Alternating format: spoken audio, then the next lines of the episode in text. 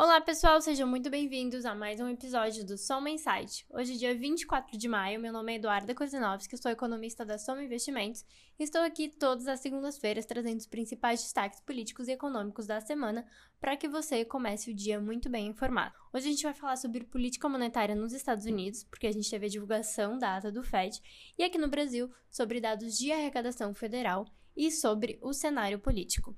Começando pelo cenário internacional, conforme eu mencionei, o principal destaque da semana foi a divulgação da ata do Fed, o Banco Central norte-americano, e essa ata é referente à reunião que foi realizada no dia 28 de abril.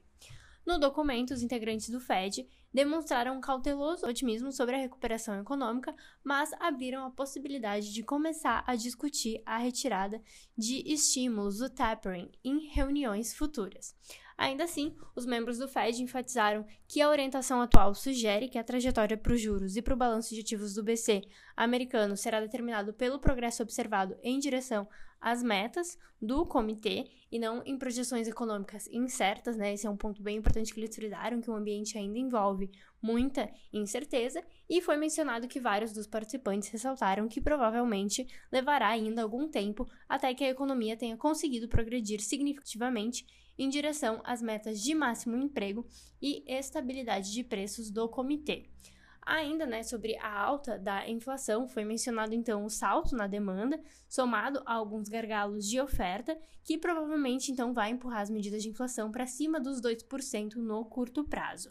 Ainda alguns integrantes disseram que alguns dos problemas da oferta podem não ser resolvidos rapidamente, mas eles frisaram que as expectativas de inflação no longo prazo ainda permanecem ancoradas e próximas da meta do Banco Central por lá. Como eu mencionei, né, dois integrantes ainda mencionaram que é, esses riscos de pressões eles podem ser suficientes para que num período próximo se comece a discutir essa redução de estímulos, mas é, de maneira geral, né, esse, na verdade, esse foi o ponto, a principal surpresa da ata da reunião, mas acabou não mudando a visão da maioria dos analistas é, com relação né, ao que eles esperavam antes dessa divulgação.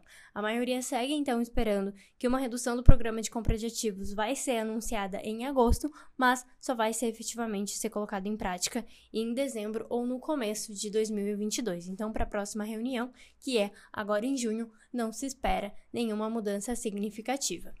Já agora falando um pouquinho de cenário nacional, o principal destaque na divulgação de dados foi a divulgação da arrecadação federal. A arrecadação federal de abril alcançou 156,8 bilhões de reais, surpreendendo as expectativas. O resultado ficou acima da expectativa do mercado, que era de 141 bilhões de reais, e representa uma alta de 45,2% em termos reais na comparação interanual, né? Vale lembrar que a arrecadação no, no ano passado ficou comprometida por conta da pandemia, mas quando a gente compara com 2019, a gente também vê que teve uma alta de 3,2%.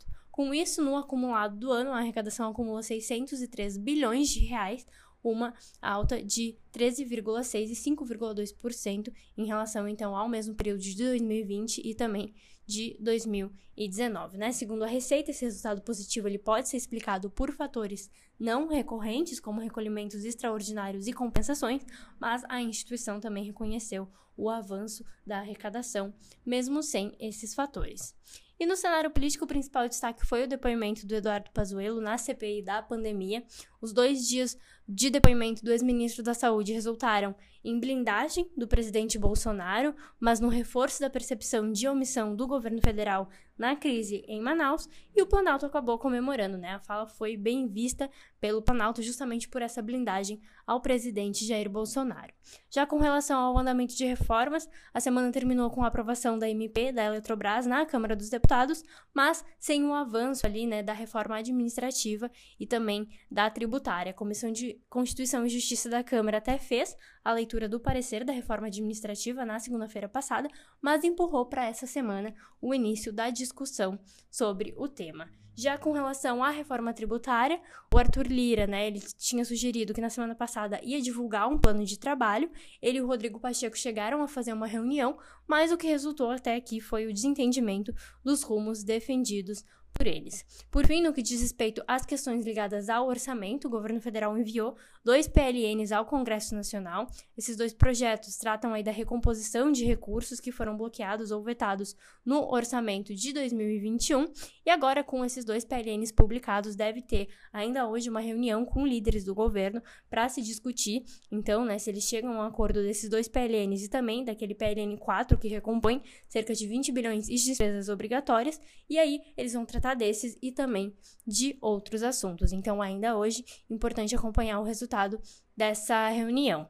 Além disso, na agenda doméstica ao longo da semana, o principal destaque é a divulgação do IPCA 15 de maio, que acontece amanhã, terça-feira. Destaque ainda para dados do setor externo, resultado do governo central, crédito e emprego formal do CAGED de abril, né? Tudo isso ao longo dessa semana.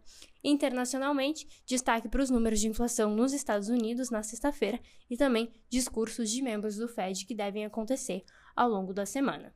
Bom, pessoal, por hoje era isso. Só lembrando para você que ainda não nos acompanha, a gente tem uma série de conteúdos semanais divulgados no nosso blog e no nosso Instagram. Então, se você não nos segue ainda, o nosso Instagram é somaoficial com dois M's. Segue lá e não deixe de conferir. Até mais!